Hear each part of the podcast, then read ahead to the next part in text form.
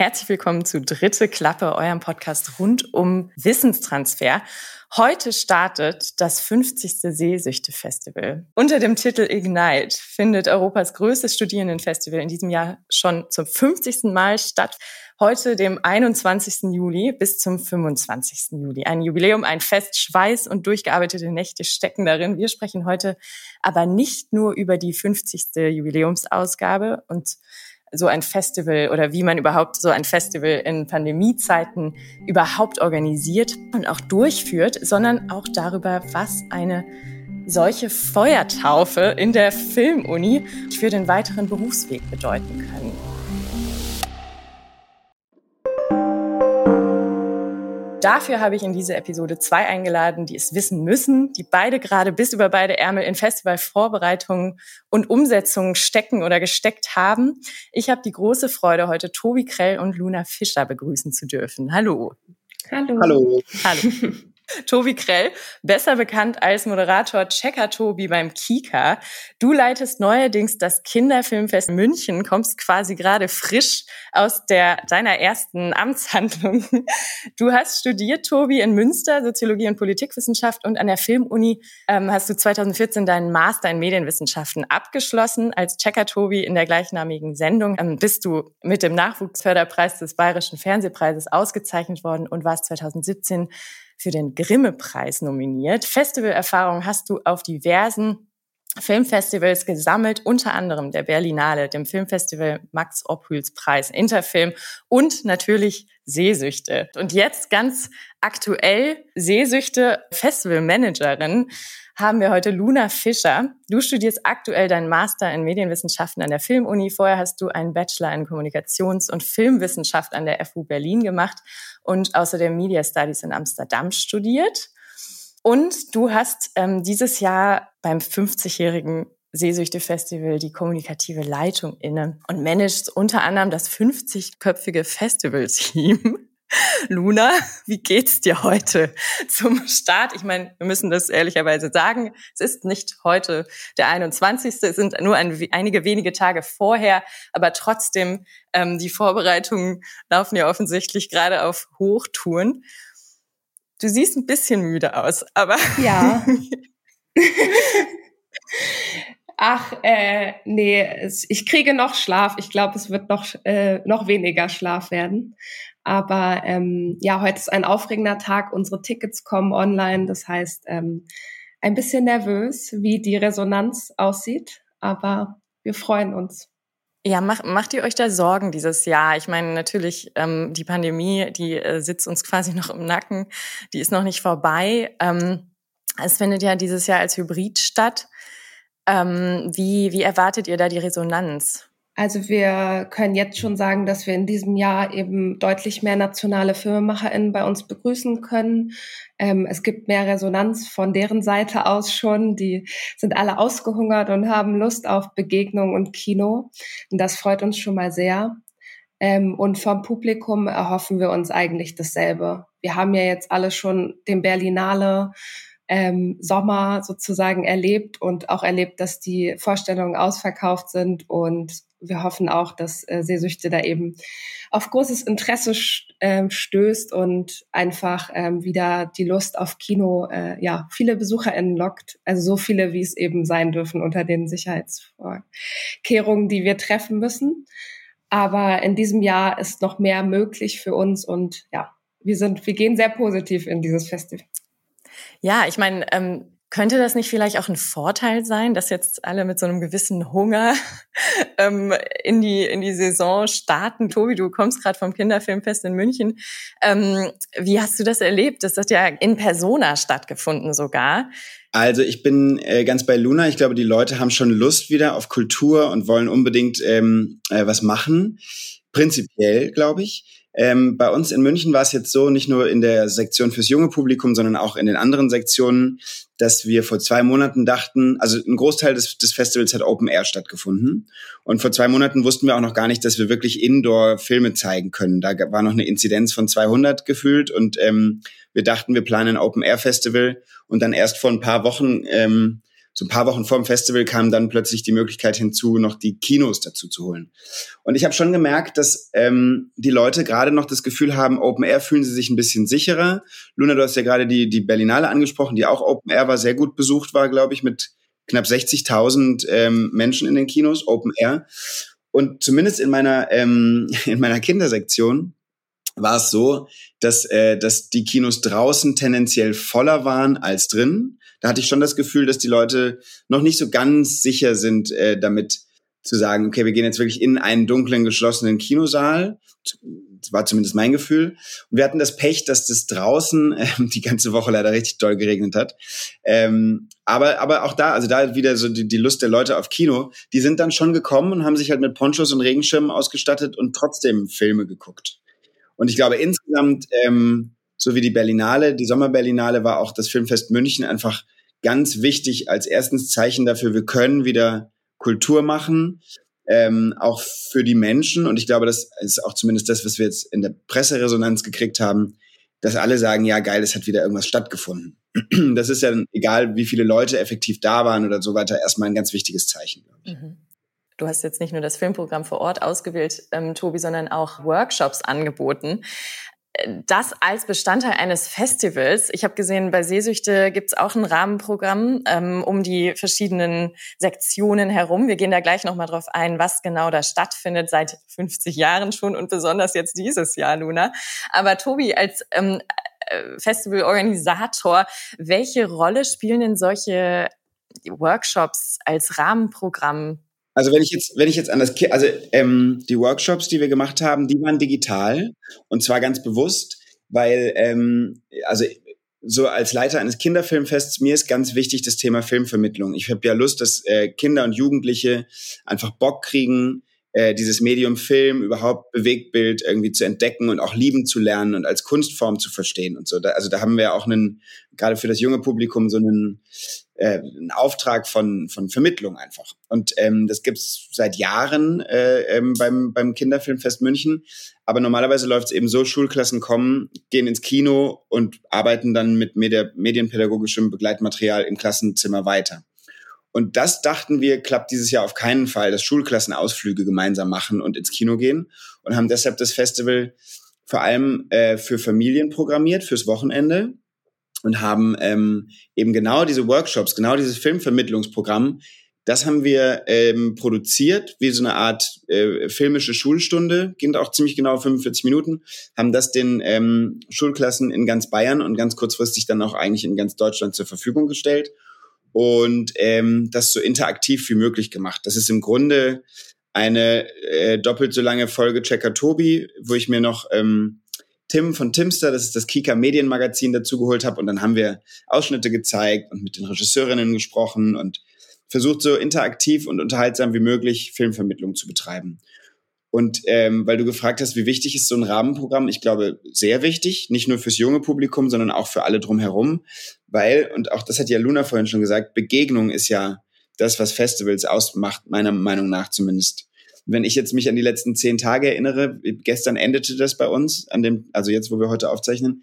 Ähm, also das ist ja dann doch das, was hängen bleibt. Ich habe mich so sehr gefreut, die Filmschaffenden zu treffen und ähm, und und und auch wenn es natürlich keine Empfänge und Partys und so gab, trotzdem halt irgendwie in Austausch zu kommen und mit Leuten mich zu unterhalten und ähm, Menschen zu treffen, das ist ja dann doch das das Schöne, was eben über das reine Kinoerlebnis hinaus ein Festival zu dem macht, was es ist. Für, für mich zumindest. Ja. Luna, ähm, Sehsüchte wir fangen jetzt mal an mit der, mit der eigentlichen Struktur, die sich ja durchaus über die Jahre hinweg entwickelt hat. Da wäre ich auch gleich ganz gespannt, ähm, von dir, Tobi, zu hören, ähm, wie es damals noch aussah, als du dort äh, federführend quasi mit dabei warst. Ähm, dieses Jahr habe ich auf jeden Fall gelesen, gibt es das äh, Department History als neue, als neuen Zuwachs. Ähm, vielleicht magst du mal ein bisschen erzählen, was es damit auf sich hat und wie ihr vor allen Dingen den 50 Jahren gerecht werdet dieses Jahr. Ja, also Sehsüchte erschafft sich ja jedes Jahr neu und auch dieses Jahr wollten wir das eben ähm, nutzen und zu den 50 Jahren etwas ganz Besonderes auf die Beine stellen und haben uns da überlegt, dass es doch schön wäre, die Festivalgeschichte einmal aufzuarbeiten. Aus diesem sehr naiven Wunsch haben wir dann eine äh, eigene, ein eigenes Ressort ähm, gegründet, ein neues, ähm, was dieses Jahr einmalig stattfinden wird und haben dort zwei tolle Mitglieder gewonnen, die sich durch die Archive der Film Uni gewühlt haben. Also vor allen Dingen die ähm, verstreuten Archive von Sehsüchte. Ähm, die sind nämlich im ganzen Haus verteilt von der Uni und es ist sehr interessant, teilweise auch ähm, hinter einer Toilettentür verbirgt sich da ein Archiv. Und ähm, genau, haben da äh, 36 Programmhefte und 180 äh, Pressedokumentationen durchwühlt und ähm, Plakate sortiert und mussten sich erstmal irgendwie einen Überblick verschaffen und dann versucht mit Gesprächen äh, mit von Zeitzeuginnen äh, die letzten Puzzleteile zusammenzufügen und diese Puzzleteile sind dann als Ganzes zu sehen in einer Ausstellung in unseren Atrien von der Filmuniversität und auch online. Und wir hoffen, das wird äh, ganz spannend, weil es ist ähm, Sehsüchte halt eigentlich kein Fest Festivalgedächtnis in dem äh, eigentlichen Sinn hat, weil es sich ja jedes Jahr eben äh, aus neuen Studierenden zusammensetzt. Äh, deswegen war es wirklich eine tolle Herausforderung. Kannst du noch mal ganz kurz sagen, warum sich hinter Toilettentüren irgendwelche Archive befinden? ja, das finde ich auch interessant. Das war einfach ein räumliches, eine räumliche Lösung, glaube ich. Es gibt einen ganz, ganz winzigen Raum und wenn man da reintritt, ist es so bis oben hin voll mit ganzen Materialien und nichts war sortiert und Disketten und das war ganz spannend. Ja. Schön zu hören, dass an der HFF alles immer noch so ist wie früher. ja, und ich bekomme neue Einrichtungsinspirationen gerade. Aber jetzt nochmal zu diesen ganzen Archiven. Ähm, und da, da gab es ja auch äh, in den sozialen Medien vorab schon, schon quasi äh, Snippets zu sehen, ähm, die ich sehr ja interessant fand. Einfach, also ich meine, das das war natürlich, ich meine, HFF sagst du die ganze Zeit, das war ja einfach die Geschichte dieser Filmuni wird ja quasi dieses Jahr auch nochmal auf ganz besondere Weise aufgerollt. Ähm, wir haben mit euch beiden ja jetzt äh, wir gehen jetzt nicht so ganz weit zurück in die Geschichte, aber ich, mich würde total interessieren, wie ihr jeweils die Festivalorganisation oder überhaupt die Organisation eines solchen großen Festivals erlebt habt damals. Also ähm, interessanterweise habe ich ja, meine erste Sehsüchte war 2011, also exakt vor zehn Jahren und wir hatten damals 40-jähriges Jubiläum. Nein, nee, aber deshalb haben wir lustigerweise vor zehn Jahren auch ähm, eine Retro gehabt oder so ein bisschen äh, so einen Rückblick auf 40 Jahre Sehsüchte. Lustig, Luna, dass du jetzt halt genau zehn Jahre später das, das machst. Und ich weiß auch noch, dass wir da viel gesucht haben und bei uns gab es glaube ich, keine Ausstellung, höchstens mal so ein paar Programmhefte, die wir noch gefunden haben. Insofern äh, finde ich es total toll, was ihr da, dass ihr eine eigene, quasi ein eigenes Ressort gebildet habt. Bei uns war es, glaube ich, vor allem eine Programmreihe, so ein Rückblick äh, in Highlights der letzten 40 äh, Jahre. Was ja toll ist, weil man irgendwie ähm, studentisches Filmschaffen, ähm, internationales studentisches Filmschaffen über Jahrzehnte quasi angucken kann. Und weil du gefragt hast, was die Sehsüchte-Organisation ähm, so mit mir gemacht hat. Also ich würde es auf jeden Fall als prägendste und wichtigste Erfahrung meiner ähm, Zeit an der Filmuni oder HFF damals äh, beschreiben, ganz, ganz sicher. Ich war im ersten Jahr 2011 Teil des Programmteams und habe das Programm mit kuratiert und im zweiten Jahr war ich äh, Teil der Gesamtleitung und war da der filmisch-inhaltliche Mensch. Und, ähm, und ich habe so viel, von dem ich nicht wusste, was es überhaupt bedeutet, einfach machen müssen, ob das jetzt ist, Gelder zu akquirieren oder Preisstifter zu finden oder das Programm oder das Festival nach außen zu repräsentieren. Und also lauter Sachen, man wird ja mit allem, was man da macht, ins kalte Wasser geschmissen. Und das hat mir ganz, ganz, ganz viel gebracht. Und wenn ich jetzt so dann ähm, gucke, was das auch, also wahrscheinlich ohne Sehsüchte hätte ich jetzt auch nicht letzte Woche das Kinderfilmfest gemacht, weil über Sehsüchte kam ich zur Berlinale, über die Berlinale, bei der ich jetzt seit neun Jahren ja auch zumindest für das Festival immer mitarbeite, habe ich so viele Leute wieder kennengelernt und auch das macht Sehsüchte ja so ein großes Netzwerk. Ähm, und auch Filmschaffende, die damals bei uns in den studentischen Wettbewerben waren, die liefen jetzt dieses Jahr in München im, in, der, in, der, in der großen Wettbewerbssektion und so. Also das ist schon echt ähm, besonders und, und toll. Und ich äh, habe es auch schon oft gesagt, aber ich würde allein wegen Sehsüchte jedem, der Lust hat, irgendwie so ein bisschen was Medien, Filmisches zu studieren, immer den, den Master an der, an der Filmuni empfehlen, weil ich das wirklich eine echt ganz besonders tolle Erfahrung finde. Genau, noch ganz kurz für unsere HörerInnen. Dieses, diese Festivalorganisation ist quasi integriert als Modul in den Ma äh, Master Medienwissenschaften. Genau, Luna, wie, ähm, du bist ja jetzt quasi mittendrin. Wie, wie fühlt man sich davor und jetzt quasi dann, also ich kann mir vorstellen, wenn es da so schwarz auf weiß im Modulhandbuch steht, äh, Organisation Sehsüchte-Festival. Da kann man sich ja wahrscheinlich, also außer das, was du jetzt von deinen VorgängerInnen mitbekommen hast in den letzten Jahren, kann man sich wahrscheinlich gar nicht richtig vorstellen, was das tatsächlich bedeutet, oder? Ja, tatsächlich äh, war, kannte ich das Sehsüchte-Festival schon, bevor ich an die Uni gekommen bin. Und es war auch eine Motivation für mich, den Studiengang zu beginnen, da ich äh, gerne im Bereich äh, ja, Kultur, äh, Veranstaltung oder auch Festivalarbeit weiterhin äh, mir vorstellen kann, da beruflich ähm, weiterzuarbeiten. Und deswegen hat mich dieser Studiengang sehr gereizt und äh, tatsächlich ist der Ruf ihm dann vorausgeeilt mit dem Festival, was ich mal besucht habe.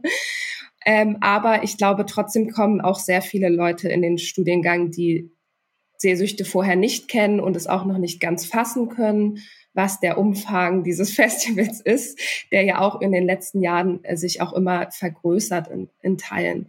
Also wir haben ja jetzt mittlerweile sogar nicht mehr nur 50 ähm, Teammitglieder, sondern wir sind schon auf äh, 58 angestiegen und es ähm, sind ja wirklich äh, eine Menge Menschen beteiligt, auch nicht nur aus dem Studiengang Medienwissenschaften.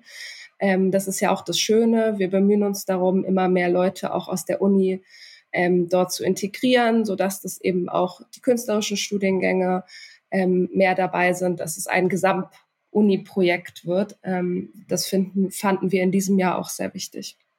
Was die Organisation betrifft, äh, ist es vermutlich äh, trotzdem ein riesiges Abenteuer. Ähm, man, man lernt so viel, während man es tut, gerade was die Gelder akquirieren angeht und die Größe äh, von oder mit den SpenderInnen in Kontakt sein. Das ist ja der große Job der Leitung, aber auch die Koordination von Team, gerade momentan unter den Bedingungen online, war auf jeden Fall eine große äh, Aufgabe in diesem Jahr.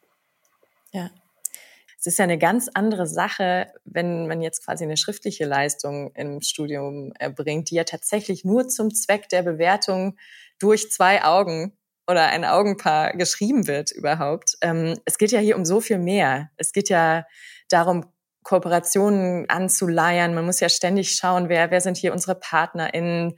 Das, das sind ja Dinge, die, die, da knüpft man ja quasi schon Kontakte und, und über, lernt wahrscheinlich auch erstmal, wie sowas überhaupt funktioniert. Also es ist ja eine unschätzbare, quasi ein Vorteil, wenn man sowas schon mal gemacht hat. Und andererseits denke ich mir, kann man auch ja, kommenden Generationen so viel zur Verfügung stellen? Oder würdet ihr sagen, jedes Festival erfindet sich neu und man hat jetzt nicht so wirklich äh, das, was Luna schüttelt den Kopf ein bisschen, nicht ganz entschieden, aber also ich glaube, da kann Tobi wahrscheinlich besser was zu sagen, aber Sehsüchte hat da natürlich so einen speziellen ähm, Zugang, dadurch, dass es halt in jedem Jahr auch wieder neu der Weg gegangen werden muss als Lehrveranstaltung. Ähm, muss sich halt jedes Jahr irgendwie es neu speisen, man muss sich das neu aneignen und dadurch macht man natürlich auch Arbeitsvorgänge sind nicht immer leichter, wenn man die Routinen nicht hat. Aber das ist ja auch das Besondere am Projekt und ähm, genau, ich glaube, dadurch ist es auf jeden Fall so, dass das Festival sich sogar neu erfinden muss, weil es eben dieses Gedächtnis nicht gibt praktisch. Das war damals bei uns auch ein großes Thema, weil natürlich ist ähm, jedes Jahr kommt ein neuer Masterstudiengang. Das heißt, jedes Jahr wechselt das Team zumindest zur Hälfte. Diejenigen, die es zum zweiten Mal machen, rutschen in die leitenden Positionen, die anderen gucken sich das an und so geht es Jahr für Jahr weiter. Und damals bei uns gab es auch den Studiengang Digitale Medienkultur noch nicht, die jetzt ja, glaube ich, Luna, korrigier mich, aber auch Teil ähm, sein können, wenn sie denn wollen, oder? Ja, die sind sehr viel auch Teil vom Festival, aber freiwilliger Basis, genau. Ja, Genau, und, äh, und, und wir haben damals oft darüber gesprochen, ähm, dass es eigentlich toll wäre, eine Stelle zu schaffen oder wie auch immer jemanden, der wirklich äh, quasi Sehsüchte ganzjährig ist und über Jahre ist, um eben diese ganzen Reibungsverluste, die zwangsweise entstehen, weil die Übergaben von Positionen können ja noch so gut sein und noch so intensiv. Ähm, genau, was Luna gerade Festivalgedächtnis gedacht hat, äh, gesagt, genannt hat, gibt es ja einfach nicht. Und da war tatsächlich früher mal so die ähm, das Gespräch irgendwie, komm, wir schaffen eine Stelle, die quasi so ein bisschen betreuend, nicht nicht ähm, seminarbetreuend, aber Sehsüchte eventbetreuend irgendwie länger da bleibt. Ähm, ich glaube aber, also als jemand, der jetzt gerade selbst wieder eine Sektion übernommen hat ähm, und meine Vorgängerinnen äh, die, die letzte war zwei Jahre da und davor aber 14 Jahre. Und mit beiden habe ich viel gesprochen und es ist ganz toll zu wissen, weil die haben sehr viel Erfahrung geteilt. Aber ich muss sagen, ich genieße es jetzt natürlich sehr, das Festival so auch zu denken, wie ich mir das so vorstelle. Ich mache das mit noch einem anderen Tobi zusammen und wir, wir überlegen uns Sachen und die setzen wir dann einfach um. Und wenn man dann kurz noch sich anschaut, dass 72 äh, das quasi als Performance Festival äh, der FDJ entstanden ist, ist es äh, ich meine, Tobi, du sagst es gerade, es ist vielleicht auch dann ein gewisser Grad mehr Freiheit oder eines größeren Kreativitätspotenzials, wenn es eben nicht quasi dogmatisch äh, Sektionen gibt, die jedes Jahr immer wieder die gleichen sind. Wollte gerade sagen, ich habe das damals als große Freiheit empfunden, dass wir uns einfach machen konnten, was wir wollten. Ja, und man muss auch noch dazu sagen, es gibt natürlich schon eine Form der Unterstützung, die wir erhalten, und zwar der Sehsüchteverein, in dem ja auch Personen sind, die sehr lange schon an Sehsüchte beteiligt waren oder auch eben durch den Verein immer noch äh, uns unterstützen. Und an die können wir uns natürlich schon mit unseren Fragen wenden und die können uns ja da immer unterstützen, was äh, ja auch einen Rückblick oder deren Erfahrungen angeht. Also so ganz, ganz alleine sind wir auch nicht. Ja. Aber jetzt nochmal, ähm, ich meine, Luna, du hast den Masterstudiengang, hast du gerade gesagt, äh, wegen dieser Festivalmöglichkeit überhaupt erst ausgewählt. Ähm, Tobi, du, über deine Karriere müssen wir nicht mehr viel sprechen. Ähm, wir haben aber auch äh, Beispiele wie Svenja Böttcher, ähm, die seit fünf Jahren das Festival Max Ophüls ähm, Preis leitet. Sind das normale Karrierewege von ehemaligen OrganisatorInnen oder sprechen wir hier schon über Ausnahmefälle? Ähm, ich meine, Tobi, du hast natürlich, ich meine, das Kinderfilmfestival, das ist ja, es ist ja wie für dich geschustert, sage ich jetzt mal, ne? Also vorher deine Kinderfernsehmoderationserfahrung ähm, und dann deine Leidenschaft für Festivals, deine Erfahrungen bei der Berlinale, natürlich auch bei Sehsüchte. Und das, das kommt mir gerade vor wie so ein sehr schön äh, sich zusammenfügendes, homogenes, ähm, ja, ein Berufsbild für dich geschaffen sozusagen. Ja, ja, voll. Das ist, äh, war irgendwie, also als der künstlerische Leiter mich gefragt hat, habe ich gedacht, ja, toll, unbedingt. Ähm, aber ich, also ich, wenn ich mir auch so die letzten anderen Leute angucke, die vor und kurz nach mir abgeschlossen haben, du hast Sven ja erwähnt, da gibt es schon viele, die auch bei der Berlinale gelandet sind, ähm, auch in führenden Positionen. Und ich glaube, es ist einfach auch unser Jahrgang, das waren noch keine 58 Personen, wir waren deutlich weniger, eher sowas wie 20, 22, 25. Und manche haben halt so, glaube ich, währenddessen entdeckt, dass sie Festivalarbeit lieben und haben versucht, und das ist ihnen dann auch oft gelungen, da drin zu bleiben, bei welchen Festivals auch immer. Und manche haben es als tolle Lernerfahrung verstanden und haben mit dem Gelernten was ganz anderes gemacht. Aber ähm, das ist schon toll, auch an dem Studiengang und an Sehsüchte, dass es halt einem so viel Freiheit gibt, Sachen zu lernen und dann damit was Eigenes weiterzudenken, ja. finde ich.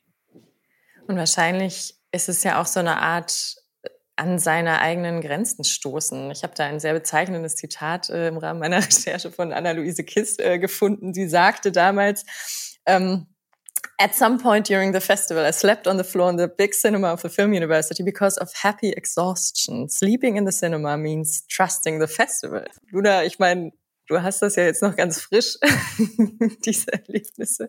Hast du das Gefühl, du wächst da gerade über dich hinaus oder bist du genervt oder bist du einfach müde und willst nicht? Wie, wie fühlt sich das an? Nein, ich habe Ich habe das Gefühl, wir wachsen alle über uns hinaus als ganzes Team, gerade auch so durch die Pandemiezeiten, was wir lange nicht hatten, kann endlich sein. Wir, wir sehen uns das erste Mal wieder, es waren, hatten jetzt drei Teamtreffen in Person. Normalerweise ist das regelmäßig angedacht. Ähm, sonst haben wir uns gar nicht, teilweise, ich habe die noch nie live gesehen mit den Menschen, mit denen ich zusammengearbeitet habe. Und ich bin wir sind also als gesamte Leitung einfach so total stolz und froh, dass es jetzt stattfinden kann, was uns ja auch sehr wichtig ist als ähm, Lehrveranstaltung, dass es eben nicht nur eine Online-Edition ist, weil dann einfach auch Teile von dem ähm, Inhalt oder ja der Lernerfahrung wegfallen. Wir freuen uns mit den äh, mit dem Team ins Hotel zu gehen, mit dem Team dann auch ähm, beim Festival zu sitzen und genau diese Erfahrungen zu machen die äh, ja einfach auch das Entlohnende sind irgendwie von der ganzen Arbeit. Und man muss natürlich sagen, wir arbeiten momentan seit mittlerweile einem Jahr wegen der Verschiebung. Das ist natürlich nicht so geplant normalerweise. Das heißt, wir wir sind natürlich auch irgendwo erschöpft und ähm, vor allen Dingen eben mit diesen wir hatten einfach sehr oft die äh, ABC-Pläne im Kopf wegen Corona. Was können wir machen? Was wird möglich sein? Und jetzt zu wissen, ähm, es ist eigentlich sicher, dass wir vor Ort sein können, das ist äh, auf jeden Fall eine große Entlastung, aber auch noch mal mehr Arbeit. Also es ist ja doch viel mehr möglich, als wir, als wir so dachten vor ein paar Monaten noch.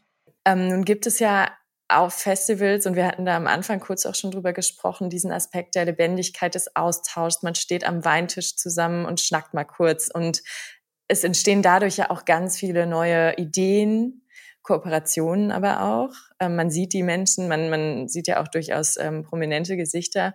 Und ähm, einfach die Gesichter hinter diesen Produktionen, die man äh, wahrscheinlich, ja, sonst bei einem, bei einem Online-Festival, wie es ja dieses Jahr leider auch zur Hälfte, sage ich jetzt mal, ist. Ähm, wie, wie könnt ihr das dieses Jahr oder, oder was macht ihr euch da Sorgen, dass es irgendwie, äh, dass da was verloren geht dieses Jahr? Oder habt ihr das Gefühl, die Menschen kommen einfach zu den Meet and Greets äh, online und, und das wird eine Atmosphäre sein? Also ich meine, ich habe jetzt auch an ein paar akademischen Konferenzen online teilgenommen. Da dachte ich, ja gut, es ist jetzt nicht das Gleiche, wie sich zusammen einen reinstellen an der Theke so. Und man, man spricht nicht mit den Leuten und es kommen einfach, also es ist natürlich immer ein bisschen so eine hm, andere Situation, sage ich jetzt mal vorsichtig, wenn man in lockerer Runde sich auf Zoom treffen soll, so oder online. Also wir haben in diesem Jahr ähm, ein relativ umfangreiches Rahmenprogramm geplant, wo wir im letzten Jahr eben noch viel, viel vorsichtiger waren. Aber eine große Sache war für uns, dass wir wirklich diese Begegnung ermöglichen wollen, weil wir gemerkt haben, im letzten Jahr, es hat alles funktioniert. Wir waren sehr vorsichtig in der Hybrid-Variante, aber ähm, diese Begegnung war einfach sehr schwer. Wenig FilmemacherInnen sind eingereist, weil sie, ähm, weil es nicht das Rahmenprogramm gab, für das sie da waren, weil wir die ähm, QAs, die normalerweise stattfinden, nicht ermöglicht haben. Und das sind einfach essentielle Punkte von einem Festival, gerade für die Teams, die vor Ort sind. Deswegen haben wir in diesem Jahr auch sehr viele Events für draußen organisiert tatsächlich. Es gibt eine Fahrradtour für die FilmemacherInnen, es gibt ein ähm, Hangover Breakfast in unserem Garten für die FilmemacherInnen ähm, und auch fürs Publikum. Also da können alle dran teilnehmen. Es wird also auch vorher zusammen getrunken. Ja. Wenn ich das richtig verstehe. Okay. Unter hygienischen Bedingungen draußen. Das ist natürlich wichtig. Also wir haben auch Live-Musik, ähm, alles halt unter dem getestet, geimpft und genesen Stempel und außerdem Platz beschränkt. Aber wir sind da sehr zuversichtlich, dass wir einfach äh, noch mehr versuchen und mutiger sind, aber trotzdem dabei vorsichtig genug sind. Und es gibt auch, wie ähm, bei Tobi, äh, trotzdem Online-Workshops, die lediglich online stattfinden. Es gibt auch äh, Speed-Dating für FilmemacherInnen, die international sind, weil das ist für uns natürlich sehr schade, als internationales Festival eben die Gäste nicht begrüßen zu können. Und deswegen versuchen wir natürlich auch online diese Art von Begegnung herzustellen. Aber ich glaube, die meisten Festivals haben jetzt also festgestellt, online ist einfach schwieriger, diese Atmosphäre herzustellen. Mir fällt da äh, ähm, der Goldene Spatz noch ein. Die hatten ähm, vor einem Monat äh, ihr Festival und äh, die sind ja komplett online gegangen. Die hatten dann physisch tatsächlich nur so Preisverleihung und Eröffnung, was dann gestreamt wurde. Und die haben ja eine richtige digitale Festivalwelt erschaffen, das sogenannte Spatztopia, wo man als quasi, ich weiß nicht, wie nennt man das, als halt Figur so durchlaufen konnte, dann Leute ansprechen und dann in so einen Zoom-Hangout oder so gekommen ist. Ähm, was, glaube ich, eine schöne Idee war, aber auch mit denen hatte ich äh, viel zu tun und, und auch da wurde mir natürlich gespielt, natürlich vermissen die die echte Begegnung. Und wir in München jetzt beim Filmfest, nicht nur beim Kinderfilmfest, sondern auch in den anderen Sektionen, wir hatten keine Partys, keine Empfänge. Das hat sich dann immer irgendwie ähm, nach den Premieren irgendwie so äh, natürlich dann trotzdem ergeben, dass man sich irgendwie auf Abstand gesehen hat, aber keine offiziellen Sachen. Was wir aber hatten, war eine sogenannte Biergarten Convention. Wir haben äh, in so einem großen Münchner Biergarten hatten wir einen Teil abgesperrt, der war für uns und dort konnten Filmschaffende sich dann äh, treffen und dort fanden auch tatsächlich solche Speed-Dating-Geschichten und solche Sachen, die dann ein bisschen organisiert wurden, äh, statt. Und eine Sache fällt mir noch ein, weil auch ich, das hat Luna ja vorhin gesagt, auch ich habe, äh, ich würde sagen, 90 Prozent des Teams Filmfest München mit Start des Festivals kennengelernt, weil vorher waren nur digitale Begegnungen da. Und weil das ganz vielen so ging, gab es äh, einmal die Woche so einen Kennenlerncafé, wo so in Zufallsbegegnungen zwei Leute digital ähm, in so einen Hangout kamen und sich dann schon mal irgendwie äh, irgendwie für eine Stündchen oder dreiviertel Stunde kennenlernen konnten. Also das ist irgendwie, die ganze Vorbereitung lief ja doch sehr hybrid und da versuchen, glaube ich, alle alles möglich zu machen. Also diese hybride Arbeit ist natürlich auch ähm, doppelt, doppelt Arbeit einfach. Also das fällt mir jetzt nur sehr stark auf. Wir versuchen immer parallel jetzt noch online zu arbeiten, obwohl es natürlich momentan eine andere Situation ist und es wird Sommer sein. Es ist äh, so ein Zusatz, den wir uns jetzt zum zweiten Jahr eben nochmal aufgeladen haben sozusagen. Ähm, aber auch ähm, hier sind wir gespannt, wie die Resonanz sein wird. Ähm, genau, also es bleibt abzuwarten, ob das eben noch als Teil des Festivals bestehen bleibt oder eben jetzt durch diese Corona-Situation ähm, Teil ist. Also feststeht, wir wollen auf jeden Fall unsere Webseite mehr nutzen. Wir haben ja in diesem Jahr auch einen Blog angefangen und wir wollen mehr, mehr schreiben und mehr gestalten. Aber ähm, ja, ob es dann immer hybrid bleibt, das wissen wir noch nicht. Bietet das denn nicht auch vielleicht Chancen ähm, der internationalen Kooperation? Also, oder seht ihr das äh, quasi nach Corona so, dass alle Festivals wieder physisch vor Ort stattfinden werden? Oder entwickelt sich daraus vielleicht eine ganz neue Form der Festivalorganisation, dass man zum Beispiel sagt, ähm, wir machen jetzt immer als Begleitprogramm äh, eine Online-Festivalreihe oder, oder begleitendes Online, ähm, so dass eben Menschen, die nicht physisch vor Ort sein können, auch teilnehmen.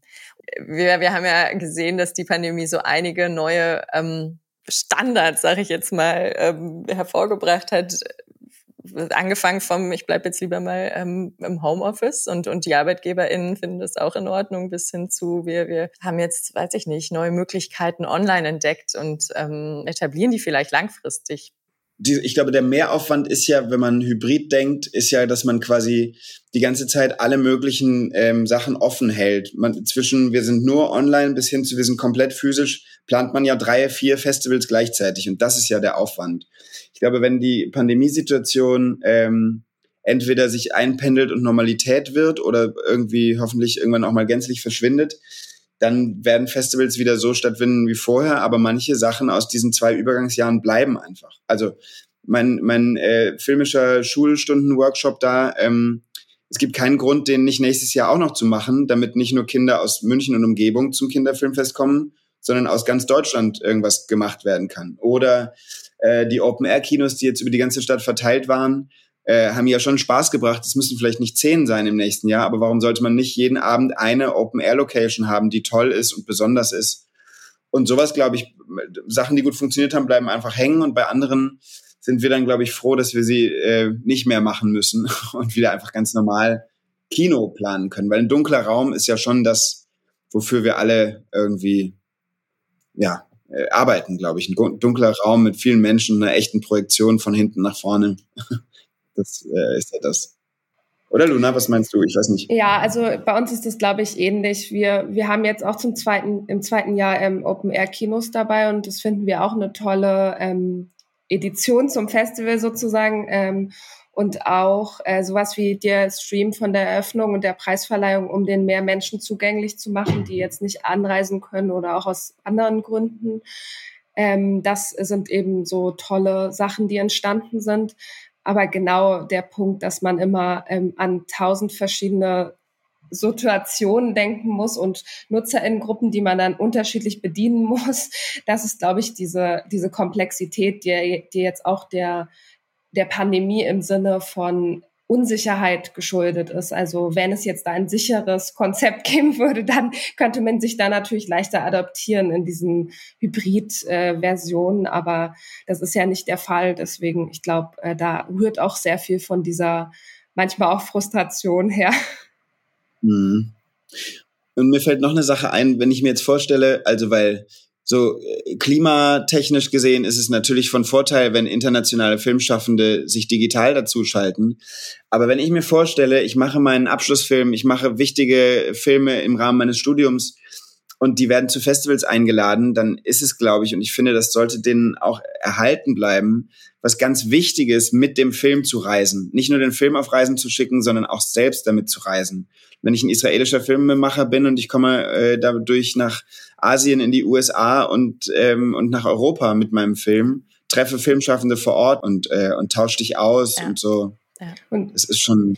Ja. ja, auch gerade für NachwuchsfilmemacherInnen natürlich auch eine besondere Erfahrung ist, also die jetzt bei Sehsüchte vertreten sind. Das sind ja auch Erfahrungen, die jetzt nicht so ständig gemacht werden können vielleicht und deswegen ist uns das halt auch total wichtig und das ähm, ja so das Schönste, was momentan ist, dass wir eben so viele FilmemacherInnen da haben können, die dann das Publikum kann denen Fragen stellen und sie können in den Austausch treten. Das ist, finden wir ganz toll.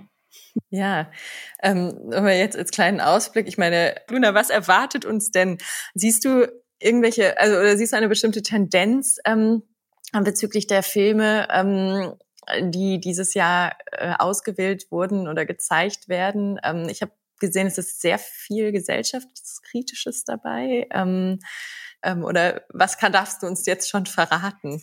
Ich darf verraten, dass das äh, diesjährige Programmteam sich äh, besonders darauf konzentriert hat, dieses Jahr eben ähm, Stimmen äh, einen Raum zu geben, die sonst nicht so gehört werden, eine sehr, ein sehr vielfältiges Programm äh, aufzustellen, was manchmal auch wehtut, was manchmal auch ähm, ja Kontroversen aufzeigt. Aber ähm, genau, sie wollten halt äh, auch Filme zeigen, die auch Hoffnung geben auf Neues im Kino. Und äh, generell gibt es bei uns im Sehsüchte-Programm immer, ähm, die ko konzentrieren sich oftmals auf Beziehungsbanden äh, sozusagen. Es geht oft um ähm, ja, Beziehungsbanden innerhalb seiner leiblichen Familie oder auch zu Mitgliedern so einer selbstgewählten Familie. Außerdem zeigt es, ähm, in diesem Jahr sind auch sehr viele Filme dabei, die die Gesellschaft und die Umwelt aus einer weiblichen Perspektive zeigen. Ähm, Frauen, die sich im Kleinen oder im Großen gegen festgeschriebene Dynamiken lösen, was uns natürlich auch ähm, freut zu sehen und wie immer auch Filme, die unsere Sehgewohnheiten völlig aus dem Konzept bringen und das Publikum herausfordern. Also von allem etwas hoffentlich. Ja, also mein mein Interesse ist entzündet, sage ich jetzt einfach mal. Ignite ist das Motto. Ich freue mich sehr drauf. Ähm, zu, zum Abschluss noch die Frage, wo seht ihr euch zwei, wo seht ihr diese Festivals, die ihr erlebt habt, ähm, mit eurem quasi Erfahrungsrucksack, wo seht ihr euch in ein paar Jahren, sagen wir in fünf? Wo sehe ich mich in fünf Jahren? Ähm, das ja so einfache Fragen. ähm, ich sehe mich gerne immer noch äh, in der Welt der Filmfestivals. Ähm, ich habe weiterhin Lust. Äh, bei mir hat es ein Feuer entfacht. Äh, ich finde das eine tolle Arbeit, auch wenn sie manchmal anstrengend ist, äh, gerade mit Filmen, weil mich das Medium einfach sehr dolle interessiert und ähm, aber auch der Kontakt zu Personen und äh, die Zeit dieser Begegnung, worüber wir gerade so viel ge geredet haben, das ist das, wofür sich's lohnt für mich. Und da würde ich gerne weiterhin äh, drauf hinarbeiten. Und ich glaube, ich habe, äh, ich hoffe einfach, dass, ähm, dass die Pläne, die wir gerade so für das Kinderfilmfest München schmieden, dass die in den nächsten Jahren äh, Realität werden können.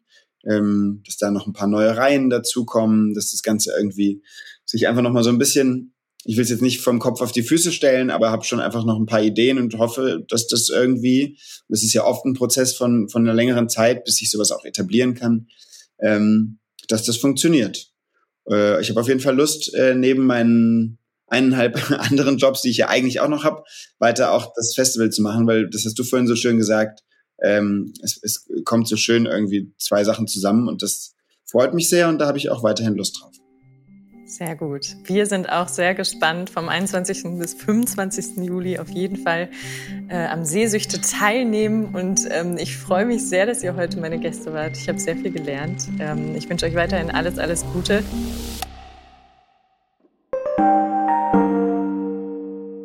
Wir haben heute durch dieses Zusammentreffen mehrerer Generationen Sehsüchte gelernt, die Organisation von Studierendenfilmfestivals und deren Wirkung über die Pforten der Uni hinaus erweitert den Begriff nicht nur davon, was medienwissenschaftliche Bildung alles sein kann, sondern auch, wie dadurch Wissenstransfer geleistet wird. Hier wird nicht nur der Echtzustand geprobt, hier wird ein echtes Festival organisiert mit echtem Nervenkitzel und echten Erfolgen.